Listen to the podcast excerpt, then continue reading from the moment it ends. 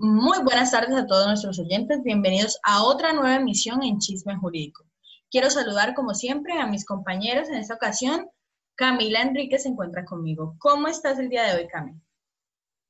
Ay, hola Juli, yo estoy súper bien, gracias a Dios. Un saludo a todos nuestros oyentes. Esperamos que hayan tenido un martes sin inconvenientes, por supuesto, y un excelente inicio de clases. Siempre es un gusto estar aquí presentando este programa.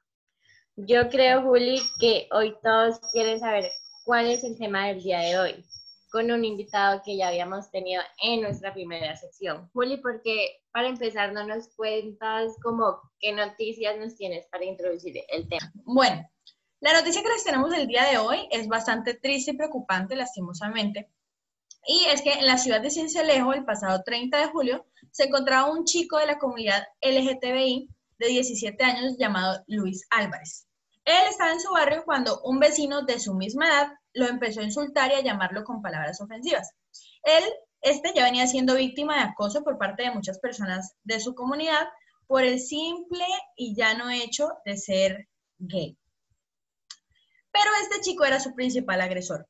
El joven intentó defenderse en una de esas ocasiones de las agresiones verbales de este otro joven, eso pasó el 30 de julio, y cuando inesperadamente el otro chico tomó un machete con el cual le propinó un golpe que le cortó el brazo. Esta preocupante situación se presentó debido a la falta de tolerancia y lastimosamente el joven perdió su brazo.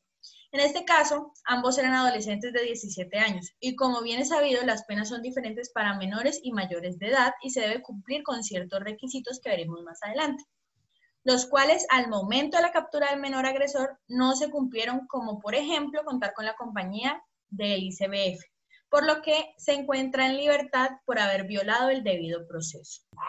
Que Juli, no re preocupante este tipo de situaciones de intolerancia y aún más es más preocupante que este tipo de delitos se queden sin tener justicia efectiva y rápidamente debido a este tipo de fallas en el sistema.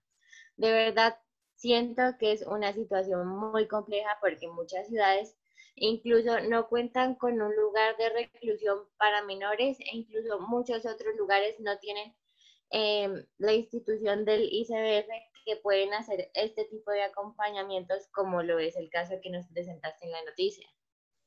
Sí, muy triste y muy preocupante. Y esta noticia la traemos a colación porque tiene que ver con el tema del día de hoy, que es la diferencia en el procedimiento penal en menores y mayores de edad. Bueno, Juli, antes de pasar a nuestro invitado, ¿por qué no nos cuentas unas generalidades del proceso penal de menores de edad? Bueno, Cami, claro que sí.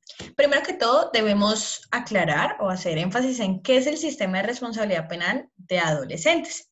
Y encontramos que este es un conjunto de principios, normas, procedimientos, autoridades judiciales especializadas y entes administrativos que rigen o intervienen en la investigación y el juzgamiento de adolescentes entre 14 y 18 años que cometan delitos.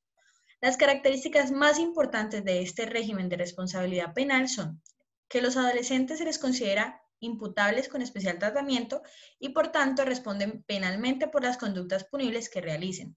Las sanciones o medidas que se les impongan tienen un carácter pedagógico, protector y restaurativo, como lo veremos más adelante a profundidad. Se les garantiza un debido proceso dentro del marco de un sistema acusatorio diferenciado respecto del sistema de adultos. Debe existir establecimientos especiales para las medidas de internamiento de adolescencia a cargo del ICBF. El proceso es oral, concentrado, con inmediación, en igualdad de oportunidades entre las partes y la privación de la libertad es excepcional. Existe un reconocimiento de los derechos de las víctimas y se debe aplicar preferiblemente mecanismos de justicia restaurativa como la inmediación y la conciliación. Un tema importante es qué actores intervienen en el proceso y cuál es su función. Entonces, encontramos aquí diferentes actores que también están en un proceso de mayores de edad normal. Entre ellos están los jueces. Hay un juez de control de garantías, que es el que protege los derechos del adolescente, autoriza y legaliza las actuaciones tanto de la Fiscalía como de la Policía Judicial. Y un juez de conocimiento, que dirige el juicio oral, dicta sentencia e impone una sanción. También encontramos un fiscal, que es el que investiga, imputa, acusa y es responsable de la cadena de custodia. Hay un defensor, que asiste al adolescente durante todo el proceso, diseña y ejerce defensa técnica y puede ser público o de confianza, abogados. Y hay un defensor de familia que acompaña al adolescente en todas las etapas del proceso. Realiza un estudio sociofamiliar al adolescente, el cual presentará al juez de conocimiento previamente a la imposición de una sanción. Y por último, pero no menos importante, está el Ministerio Público, que es el representante de la sociedad, verifica el debido proceso y es la defensa del ordenamiento jurídico, del patrimonio público y de las garantías y derechos fundamentales. Ahora, muy bien, hay como una especie de ruta general del proceso.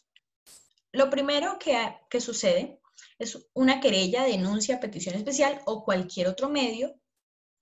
Lo segundo es el policía de infancia y adolescencia hace una presentación de diligencias ante un fiscal especializado en infancia y adolescencia. Luego se realiza una recolección de elementos materiales y probatorios para posteriormente dar la atención del adolescente en centros transitorios o ICBF. De esto podemos tener unas conclusiones, y es que el sistema de responsabilidad penal para adolescentes pretende la aplicación de un proceso penal pedagógico específico y diferenciado respecto al sistema de adultos, garantizando una justicia restaurativa, la verdad y la reparación del daño por parte del adolescente y teniendo como principio rector de las autoridades judiciales la aplicación preferente del principio de oportunidad, acorde con el principio de protección integral.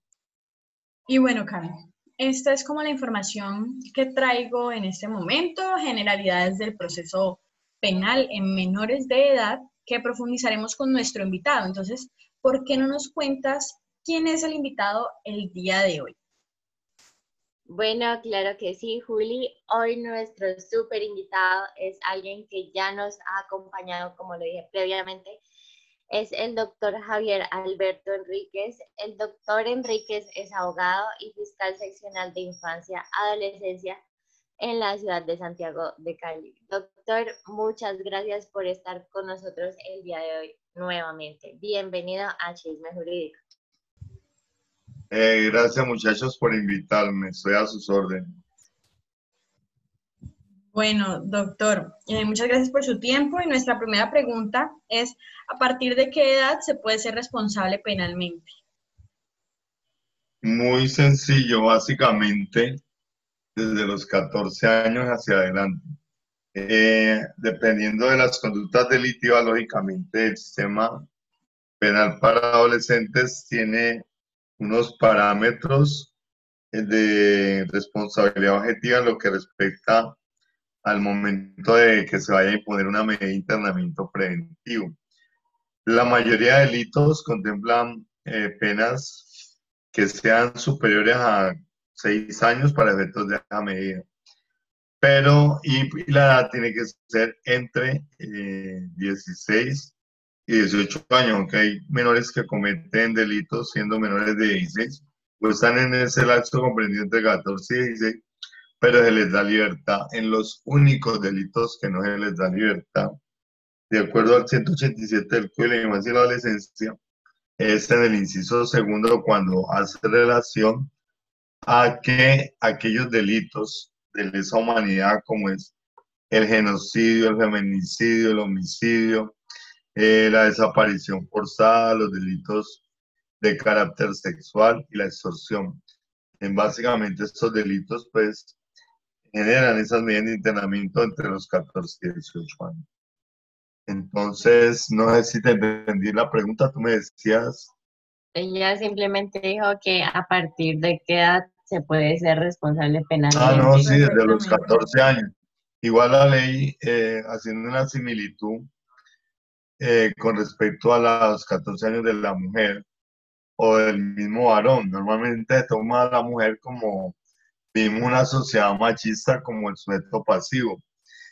En el caso cuando las mujeres tienen 14 años y ya tienen relaciones sexuales o, o se unen en pareja, pues la gente ve mal eso, porque pues a los 14 años la mujer es una niña y lógicamente la sociedad pues lo, lo mira con mucho reproche, pero legalmente una mujer desde los 14 años ya tiene capacidad para tomar ese tipo de decisiones. En el aspecto de unirse en pareja con una persona de la misma edad o mayor que ella, así sea mayor de edad. Entonces, básicamente es eso. En el caso de la parte punitiva, desde los 14 años igualmente, el adolescente es responsable. Exactamente. Y la verdad, pues, hablando de, lo, de la edad, es que se tiene que tener en cuenta la madurez de una persona porque es muy distinta a la de una mayor de edad a una menor de edad para la justicia penal. Entonces, dependiendo del caso en concreto, me imagino que no se le aplicará la misma pena a un niño de 14 años, a un mayor de edad que haya cometido el mismo delito. Entonces, doctor Javier, ¿cuál es el procedimiento a seguir con un menor de 18 años y mayor o igual a 14 años en el procedimiento penal? ¿Cuáles son las posibles penas que se les podría asignar desde la más mínima hasta la máxima, por decirlo de alguna manera? ¿Se habla de un menor de 14 o un mayor de 14 años?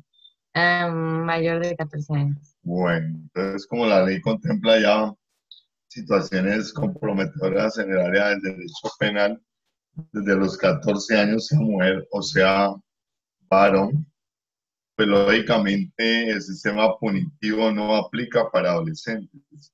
Aplica un sistema de justicia integral que se traduce en una justicia restaurativa, en una justicia resocializadora, en una justicia pedagógica que busca atender las condiciones sociales, económicas y familiares de los adolescentes. Eh, se entiende que el sistema penal para adolescentes no es punitivo porque, porque precisamente el adolescente con un carácter de inimputabilidad, entre comillas, genera situaciones pues de, de un riesgo social dentro del ambiente en que se rodea, pues normalmente eh, son hijos abandonados, con padres irresponsables, donde la mamá asume esa carga laboral y se crean en un ambiente, una atmósfera muy negativa, donde los padres consumen sustancias negativas, donde los meten en bandas de pandillas para cometer delitos, no estudian, consumen ese tipo de sustancias psicoactivas y lógicamente entran en un degenero de la parte de la dignidad humana. Por ello, a través del sistema penal para adolescentes se busca establecer esos derechos. El Instituto Colombiano de Bienestar Familiar los apoya a los muchachos pues que han incurrido en acciones que van en contra de la ley, pero en el caso de los adolescentes entre los 14 y 18 años no cumplidos, van para centros especializados de, se puede decir, de formación juvenil, no son cárceles, no son prisiones, simplemente son sitios donde hay camarotes, donde hay canchas de fútbol, donde es como una especie de club y donde busca fortalecer esos valores positivos que lleguen y que puedan tener, porque precisamente a través de profesionales idóneos en diferentes áreas, sean psicólogos, sean abogados, sean trabajadores sociales, eh, se busque pues fortalecer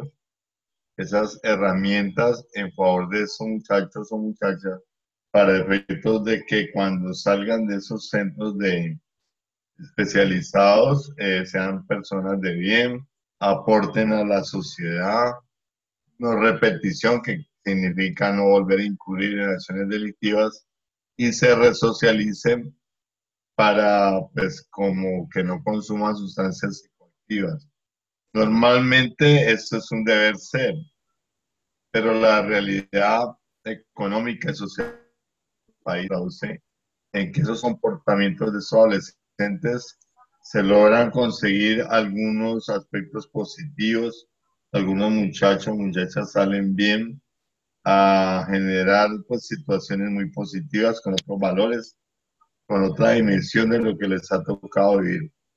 Pero lastimosamente vivimos en un país donde cada día más eh, se atenta contra muchos derechos, no solo de los adolescentes o de los niños, también de los adultos, las eh, faltas de fuentes de educación, de trabajo, pues un adolescente que sale de un centro de eso especializado, no encuentra posibilidades económicas de trabajo, de estudio, pues va a volverse una persona reincidente en la comisión de delitos hasta llegar a la edad adulta y ya si comete un delito como adulto, lógicamente ya entra al sistema punitivo donde se aplican penas de prisión, pues los adolescentes son cobijados con sanciones, aunque les priva de la libertad y lógicamente tienen límites en la privación de libertad dependiendo de la calidad del delito, que oscila entre los dos y los ocho años de privación de libertad, no de prisión, sino de privación de libertad. Bueno, pero eh, hay... Ah, bueno, dale, Juli. Que, pues, disculpa que te interrumpa, Cami. Es, es bien interesante porque, por ejemplo, hay, hay situaciones en las que eh, una persona es procesada, un menor es procesado y en ese momento tenía 17 años, pero en, el transcurso de, de, de, las actuaciones procesales cumple la mayoría de edad. Entonces, en este caso, sería juzgado y cumpliría su condena en caso de encontrarse culpable en un centro de menores o sería conforme a la ley penal para adultos, que es la ley 599 del 2000. No, eh, básicamente ahora se trabaja con la ley 906 del 2004 y la ley 1098 del 2006. La ley 906 del 2004 es la de adultos y la ley 1098 del 2006 es la de adolescentes. Anteriormente había el código del menor, donde sí se aplicaba esos traspasos, digámoslo así donde el menor de edad una vez eh, cumplía la, el delito eh, como menor de edad y tenía que seguir cumpliendo la pena de prisión como mayor de edad.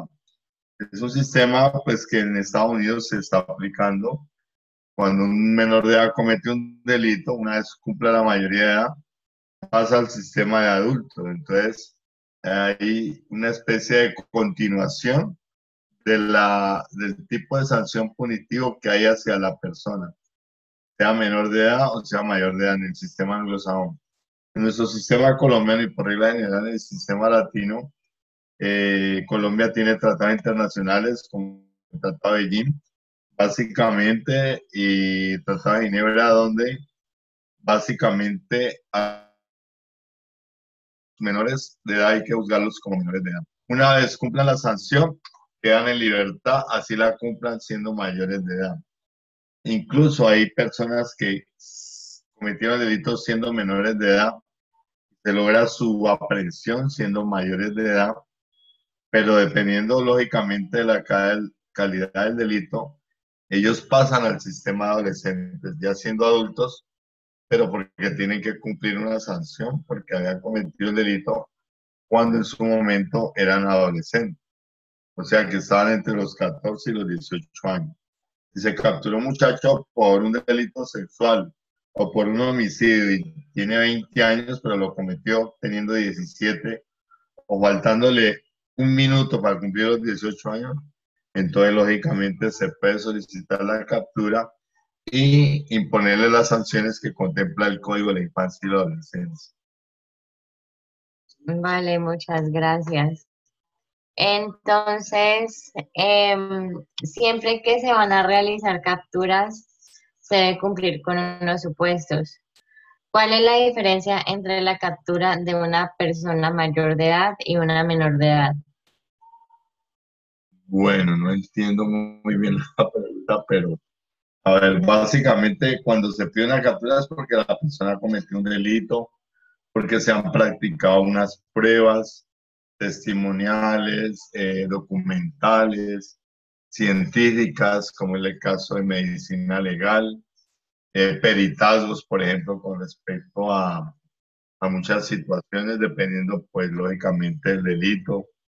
Entonces, eh, base en eso, con un material probatorio suficiente, pues se puede solicitar la captura por parte de la Fiscalía ante un juez de control de garantías. Bueno, no, es que más que todo la duda es porque si alguien especial, en el caso de los menores de edad, puede ir el ICDF ¿O es una, en una forma de captura diferente tanto para mayor de edad como menor de edad? Eh, lo que pasa es que eh, jurídicamente a los mayores de edad se les dice, se les pide captura, a los adolescentes se les pide aprehensión. O sea, es un poco cambio de formalidad en las palabras, pero el concepto en el fondo es el mismo, prácticamente eh, privarlos de la libertad porque han cometido determinado delito. Ah, bueno, y yo tenía otra duda, volviendo a lo de las penas. Eh, yo he visto que a muchos menores de edad no se les da una privación de la libertad porque no cometieron delitos, digamos, tan graves. Entonces, ¿cómo se maneja la situación frente, a esas personas? Muy elemental, simplemente, como dije en un principio, hay delitos que son graves como el homicidio, la desaparición forzada, el genocidio, los delitos de carácter sexual, la extorsión, son los delitos más graves donde el tiempo de privación de libertad oscila entre 2 y 8 años. Pero, o sea, ahí la edad no importa, porque es desde los 14 a los 18. Pero en otro tipo de delitos como un porte ilegal de armas, un hurto, eh, una violencia contra el servidor público, etcétera, pues las penas van de 1 a 5 años, no las penas, sino la privación de libertad de 1 a 5 años.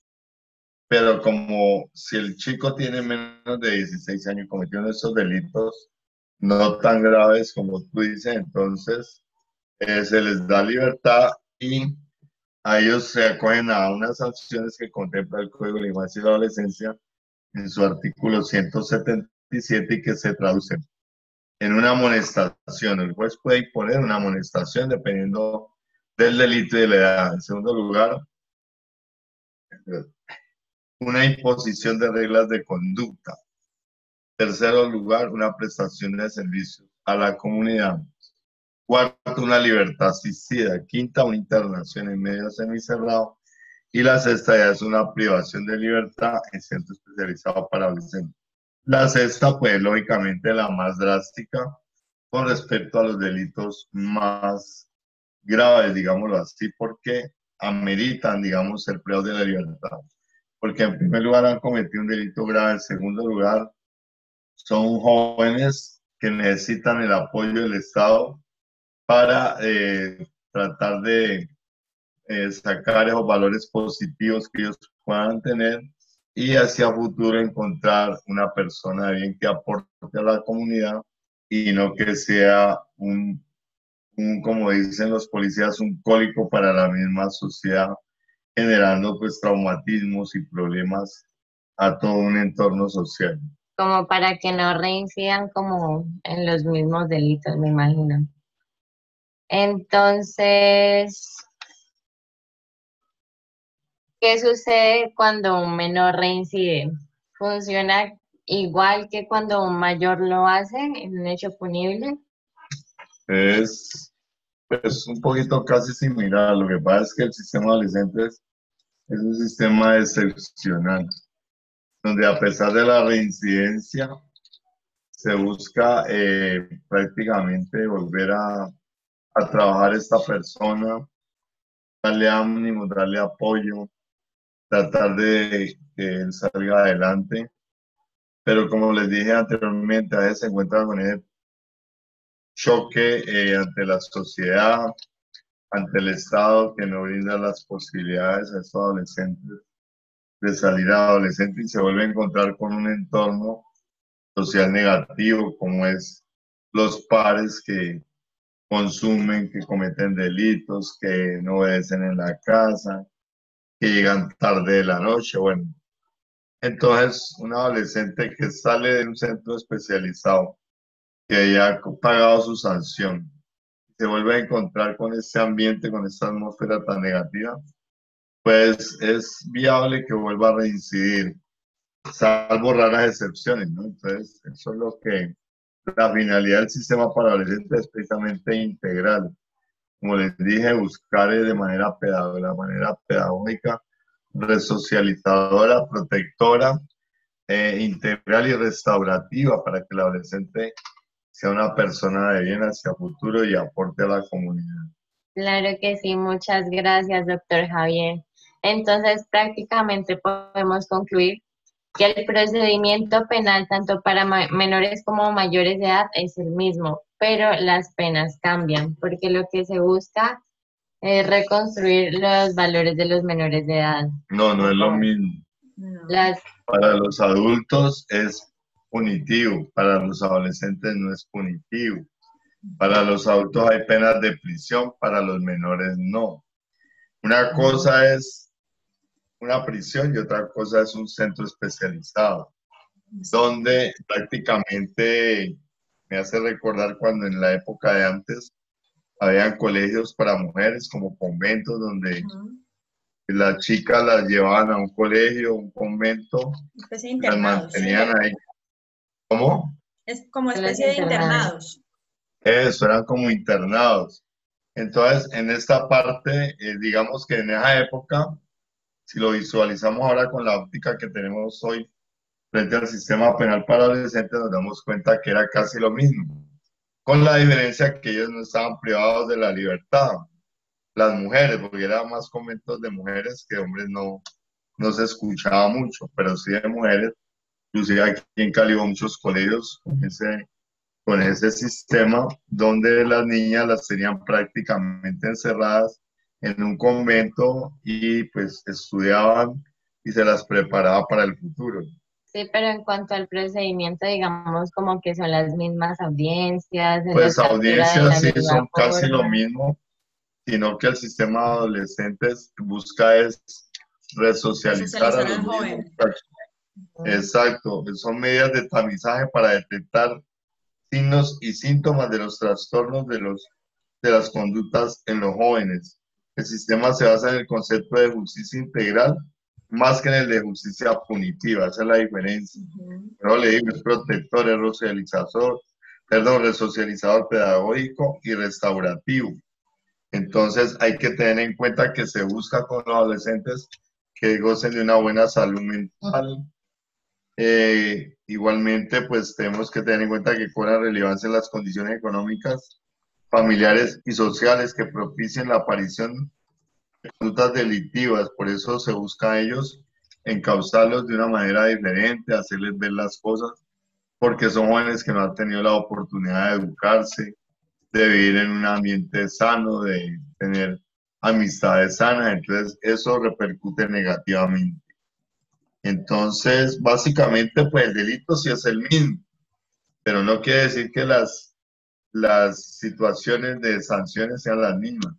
Una cosa es una sentencia condenatoria para adultos cuando se ha comprobado con certeza la comisión del delito y otra cosa es una sanción para el adolescente que la más drástica es la privación de libertad en centro especializado. Por ejemplo, un homicidio. Un homicidio agravado contempla pena mínima de 33 años, punto 4 meses para un adulto. Para un adolescente se le menciona la pena de prisión, pero no se le aplica. La privación de libertad oscila entre los 2 y los 8 años, donde el adolescente acepta cargos, se le puede promediar de, desde los 2 años hasta los 4 años. Ya si es muy reincidente, pues de pronto en casos muy excepcionales se le aplican esos 8 años. Entonces mire la diferencia de una privación de libertad de 8 años a una de 33 años, punto 4 meses. Entonces, en ese aspecto es diferente. Entonces, básicamente es eso, ¿no? Bueno, yo creo que, me gustaría que, me gustaría que se me gustaría que se documenten un poco con los tratados de Beijing, que es importante conocerlo, ¿no? Lo que permite esos tratados, inclusive están por encima de la Constitución, donde busca pues, prácticamente resocializar al adolescente y que no sea hacia futuro un delincuente más. Bueno, muy interesante reconocerse el doctor. Y ya para resumir y terminar, vamos eh, tener claro que el Código de Infancia y Adolescencia distingue entonces lo que son niños, niñas y adolescentes. Niños y niñas son las personas que tienen entre 0 y 14 años. Estos niños y niñas, para la ley penal en Colombia, son inimputables. Y esto lo dice el artículo 33, que son inimputables efectivamente.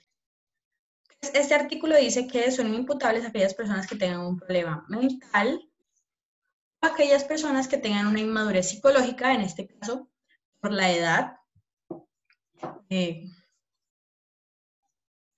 entonces, por ejemplo, para ejemplificarlo un poco, si un niño de, digamos, 10 años comete un delito, no va a ser sujeto de responsabilidad penal porque se, le atribuye una inmadurez mental que eh, hace presumir que no debe responder penalmente.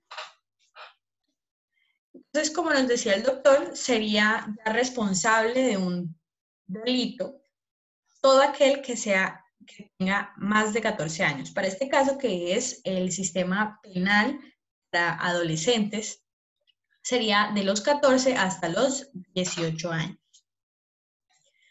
Pero cabe aclarar una cosa, y es que aunque los menores de 14 años no vayan a responder eh, de acuerdo al Código de Infancia y Adolescencia como lo respondería una persona mayor de 14 años, sí se le tendría que hacer una, una, una actuación en la que se le van a realizar un restablecimiento de sus derechos.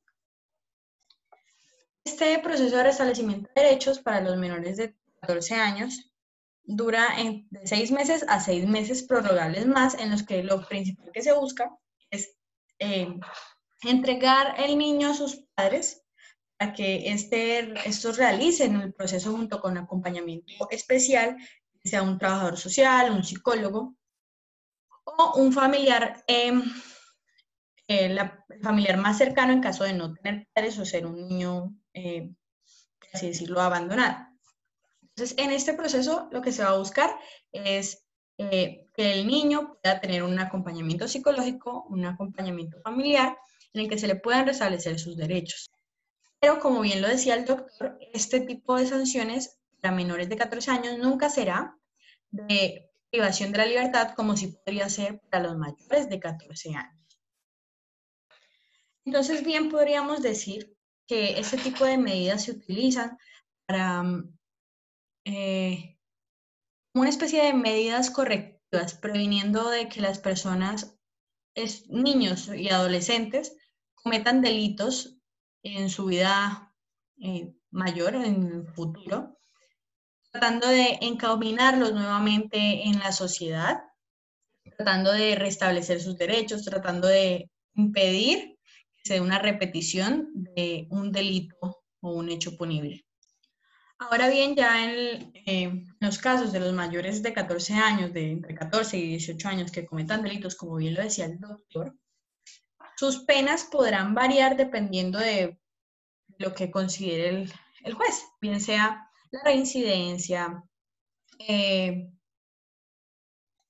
también dependiendo de la gravedad de la conducta, entonces la gravedad de la conducta, la reiteración, si el joven o la joven se, se allana los cargos que se les imputan.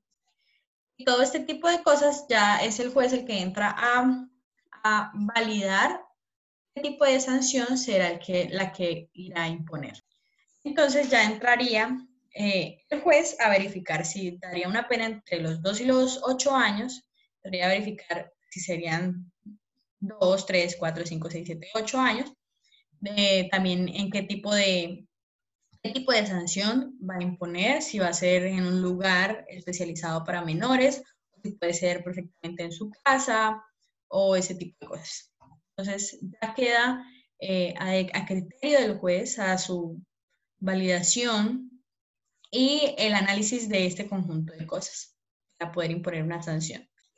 Obviamente en todo este proceso es muy importante y necesario y la intervención del ICBF y el papel que juega, dado que realiza este acompañamiento si, los, si el menor tiene un núcleo familiar con su madre, su padre o su núcleo familiar más cercano junto con el menor, en un psicólogo, un trabajador social, como bien lo decíamos, para iniciar el proceso de restablecimiento de sus derechos, para eh, evitar que este tipo de conductas se vuelvan a repetir. Bueno, ya para finalizar eh, lo que es nuestra emisión del día de hoy, vamos a escuchar un momento, un testimonio de un caso de una joven em, que estuvo en, vinculada al sistema de responsabilidad penal para adolescentes por cometer varios delitos, entre ellos el consumo de drogas, consumo de estupefacientes, y que es debido a lo que nos decía el doctor muchas veces, un ambiente familiar tenso, situaciones familiares que son difíciles. Entonces, vamos a escuchar el caso de una joven llamada Astrid, quien actualmente ya terminó su proceso el sistema de responsabilidad penal para adolescentes, ya tiene, cuenta con una pareja sentimental, un hijo, y todo esto gracias a una fundación en la que, en medio del deporte, logró superar todas sus dificultades y toda esa época difícil en la que cometió varios delitos. Entonces, vamos a escuchar en este momento su testimonio para finalizar. La Astrid de hoy en día es una mujer con metas cumplidas, con metas por cumplir, eh, luchadora, emprendedora, es una mujer que eh, le apuesta al cambio, que quiere aportar desde lo que ella vivió a las demás personas. Pues la percepción que tengo de ella es que ha sido una joven que se ha esforzado por salir adelante. para mí ha sido un motivo de orgullo por el proceso de superación que ha tenido.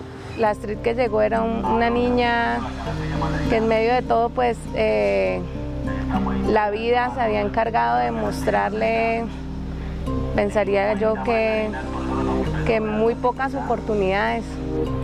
Hoy la veo ya como una persona adulta, eh, decidiendo por sí misma, em, siendo autónoma, con sueños, con ilusiones, con la esperanza de una vida más a mediano y largo plazo. Y ahora Astrid, pues ahora Astrid es la mamá de mis hijos es mi esposa y es, de hecho, es como todo. Para mí, mi vida personalmente es todo. Yo tengo 21, acá de, cumplir 21. Antes era una persona que le gustaba mucho, sí, estar libre, hacer lo que se, me da la gana, sí. Eh, estar con los amigos, eh, amanecer hasta el otro día, no ir a estudiar, eh, consumir drogas, tomar. Pues ella tuvo una adolescencia un poquito complicada porque desafortunadamente eh, los hijos hoy en día eh, se dejan influenciar por otras amistades y, y, a veces no le hacen caso a los papás. Vendía droga, eh, no me importaba lo que la gente me dijera. Quería hacerlo de mi vida, sí, quería hacer lo que yo quisiera. Pues cuando yo la vi por primera vez, era una niña así que andaba por ahí para arriba y para abajo. Una niña prácticamente pequeña, sin orientación. Era una adolescente insegura, con pocas habilidades sociales, eh, que no pensaba en su futuro, no tenía mucho miedo al cambio. Eh, no tenía un proyecto de vida, yo siempre le decía que tenía más un proyecto como de muerte porque ella decía que por todas las liebres en el idioma de los chicos que tenía, o por todos sus enemigos, o por todas las cosas que había hecho, no iba a avanzar. Mi hermana y yo, como siempre desde pequeñas, mis hermanos siempre estuvimos ahí como involucrados en la parte de la droga porque mis papás sí vendían eso en la casa y nosotros siempre viendo eso, entonces de una u otra manera íbamos como a salir involucrados también con esas cosas. Pues traté de pronto de ser, de ser amigo de ella, de poder ayudarle Principalmente de pronto, las cosas empezaron más con la hermana, que ella era la, más interesada en pronto en ese momento de cambiar, de buscar una, mejor alternativa, así porque pues, los papás estaban privados de libertad y ellas dos estaban, eh, prácticamente ellas eran las que respondían por ellas mismas. Pasaron como unos cuatro años y esto que yo llegué al programa de responsabilidad penal de Corpoaces. Astrid no llega por primera vez al sistema de responsabilidad penal para adolescentes en el mes de agosto del año 2010. Ingresa por el presunto delito de hurto calificado y agravado.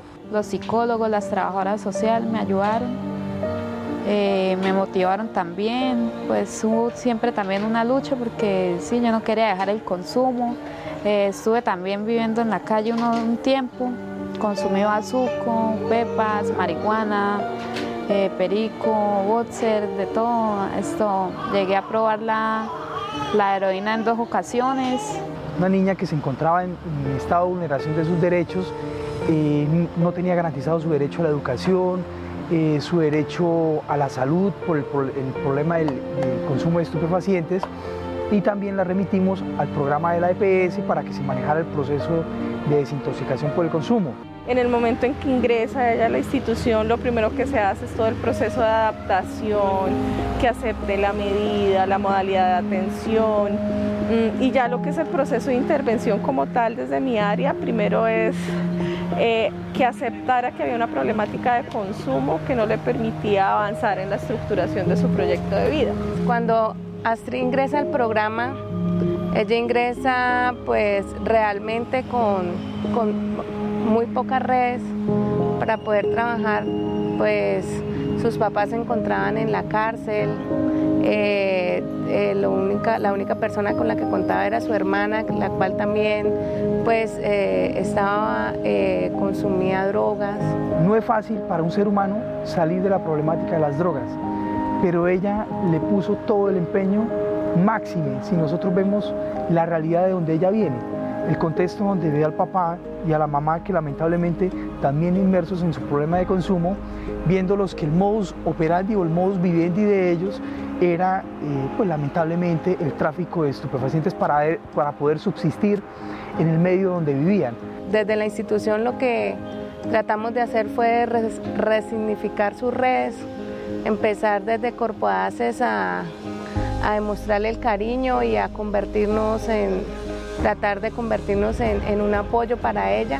El proceso fue un proceso más de acercamiento, un proceso más de humanización, de generar oportunidades, de creer en ella, de ofrecerle otras formas em, para poder tener experiencias distintas a las de los contextos violentos donde ella se desarrollaba, eh, la oportunidad de brindarle cariño, ¿sí? como una red de apoyo quizás para, para ella. Astrid lo que necesitaba era que alguien creyera en ella, que alguien le diera una segunda oportunidad y ella la encontró a través del deporte, que es su fuerte, es donde construyó ella su proyecto de vida.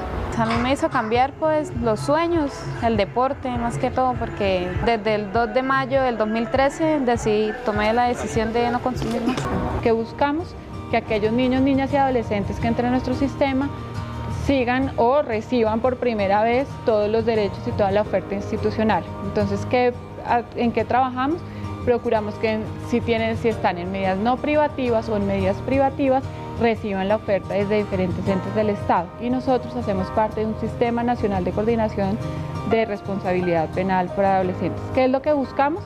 Transformar la vida de los niños, niñas y adolescentes que entran en nuestro sistema, que tengan un proyecto de vida que después de cumplir la sanción que ha sido ordenada por el juez puedan realmente transformar su vida, encontrar qué es lo que quieren en su vida, trabajar, estudiar eh, o incluso identificar algunas cosas que ellos ni siquiera sabían que eran buenas para eso. Entonces, ¿cómo crean su proyecto de vida, transformamos la vida de ellos y así aportamos a, a cambiar el mundo? Bueno, este fue el testimonio de Astrid eh, un testimonio de la vida real de una menor que estuvo en este sistema y que logró seguir adelante.